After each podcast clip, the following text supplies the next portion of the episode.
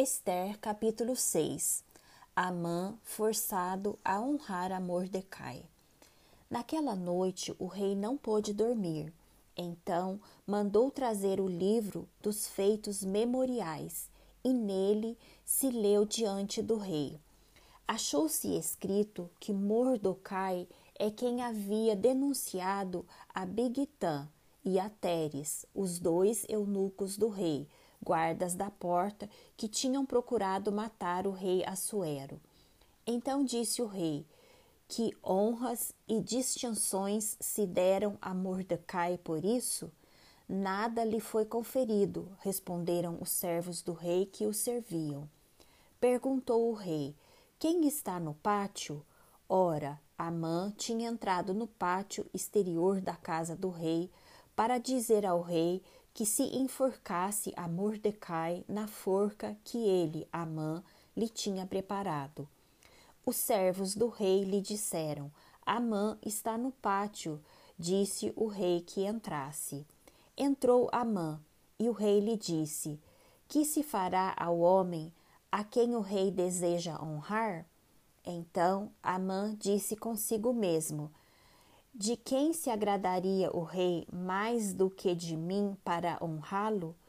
E respondeu ao rei: Quanto ao homem a quem agrada ao rei honrá-lo, tragam-se as vestes reais que o rei costuma usar, e o cavalo em que o rei costuma andar montado, e tenha na cabeça a coroa real.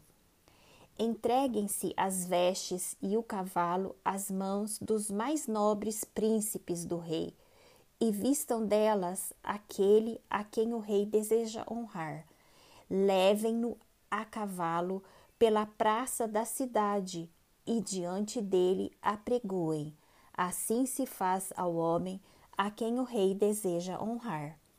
Então disse o rei a Amã: Apressa-te Tome as vestes e o cavalo, como disseste, e faze assim para com o judeu Mordecai, que está assentado à porta do rei, e não omitas coisa nenhuma de tudo quanto disseste. Amã tomou as vestes e o cavalo, vestiu a Mordecai e o levou a cavalo pela praça da cidade e apregoou diante dele, Assim se faz ao homem a quem o rei deseja honrar. Depois disso, Mordecai voltou para a porta do rei, porém Amã se retirou correndo para casa, angustiado e de cabeça coberta. Contou Amã a Ceres, sua mulher, e a todos os seus amigos tudo quanto lhe tinha sucedido.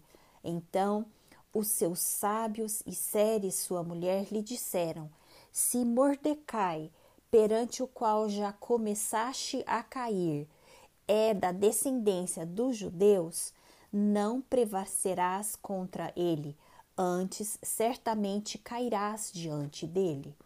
Falavam estes ainda com ele quando chegaram os eunucos do rei e apressadamente levaram Amã ao banquete que Esther preparara.